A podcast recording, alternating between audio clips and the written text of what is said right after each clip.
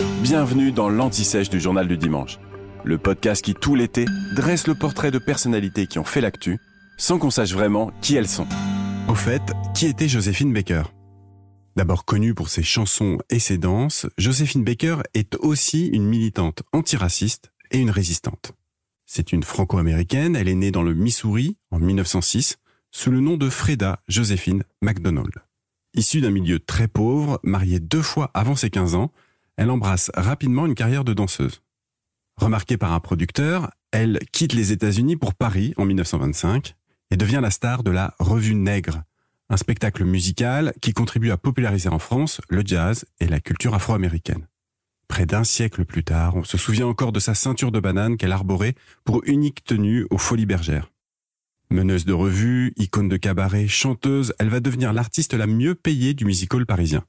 En 1930, elle interprète J'ai deux amours, son plus grand succès. En 1937, elle épouse l'industriel Jean Lyon et obtient la nationalité française. Voilà pour la partie de sa vie dédiée à la musique, à la danse. Mais Joséphine Baker a une autre histoire. Lors de la Seconde Guerre mondiale, elle rejoint la résistance comme agent de renseignement, une espionne. Elle faisait passer des informations inscrites à l'encre invisible sur ses partitions de musique.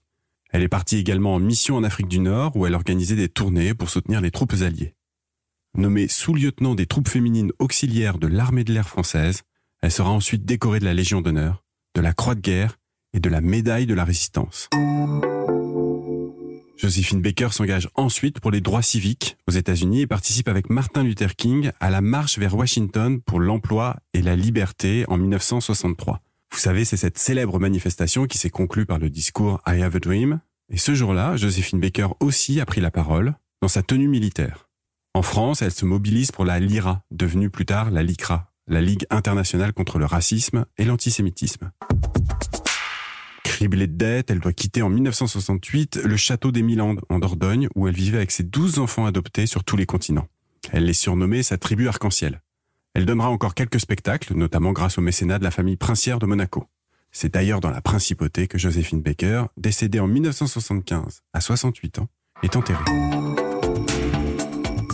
venez d'écouter l'Anti-Sèche du Journal du Dimanche, le podcast qui répond à la question que vous n'osiez pas poser.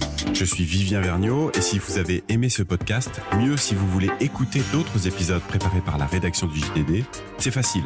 Abonnez-vous, suivez-nous, c'est gratuit. On vous donne rendez-vous trois fois par semaine en podcast et tous les jours sur le JDD.fr. À bientôt.